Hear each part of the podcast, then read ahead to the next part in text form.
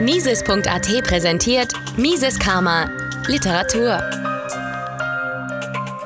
Sind Bankinsolvenzen ein Zeichen für weitere Probleme? Eine Kolumne von Ron Paul erschien am 20. März 2023 auf der Website des Ron Paul Institut. Übersetzt durch Andreas Tank für Mises Karma. Der Zusammenbruch der Silicon Valley Bank, SVB, am 10. März war der zweitgrößte Bankenzusammenbruch in der Geschichte der USA. Nur zwei Tage nach dem Zusammenbruch der SVB ging die Signature Bank als drittgrößte Bankenpleite in der Geschichte der USA in die Rekordbücher ein. Auch die First Republic Bank schien am Rande des Zusammenbruchs zu stehen, bis die Bank of America, die Citigroup und andere Großbanken sich bereit erklärten, gemeinsam eine Rettungsaktion für sie zu finanzieren. Auch die Schweizer Großbank Credit Suisse stand am Rande des Abgrunds, als sie letzte Woche eine Kreditlinie von 54 Milliarden Dollar von der Schweizer UBS-Gruppe erhielt. Jetzt ist UBS dabei, Credit Suisse zu kaufen. Politiker, Aufsichtsbehörden und Finanzexperten beeilten sich, uns zu versichern, dass diese Probleme durch Faktoren verursacht wurden, die nur bei einzelnen Banken auftraten und kein Zeichen für eine systemische Schwäche des Bankensystems waren. 164,8 Milliarden Dollar mussten sich nervöse Banken innerhalb einer Woche vom Diskontfenster der Federal Reserve und dem Bank Term Funding Program leihen, einem neuen Programm, das von der Fed ins Leben gerufen wurde, um Kredite an in Schwierigkeiten geratene Banken zu vergeben. Die Fed hat dieses Programm ins Leben gerufen, obwohl es angeblich kein systemisches Problem im Bankensektor gibt. Die SVB erhielt zwar kein Rettungspaket, aber die Federal Deposit Insurance Corporation, FDIC, garantierte alle Einlagen in voller Höhe, obwohl der Kongress eine Standard-FDIC-Garantie für Einlagen von bis zu 250.000 Dollar festgelegt hatte. Durch die Deckung aller SVB-Einlagen hat die FDIC bei den Einlegern der großen Finanzinstitute und auch bei den Instituten selbst die Erwartung geweckt, dass der Staat 100 Prozent der Einlagen deckt.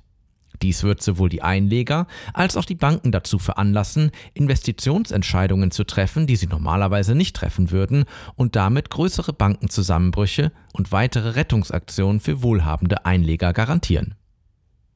Einige gaben den Zinserhöhungen der Federal Reserve die Schuld für die aktuellen Bankenzusammenbrüche, zusammen mit anderen Anzeichen dafür, dass die Wirtschaft am Rande eines größeren Abschwungs steht. Es ist wahr, dass die Fed eine gewisse Verantwortung trägt, die Zinssteigerungen sind jedoch nicht das Problem.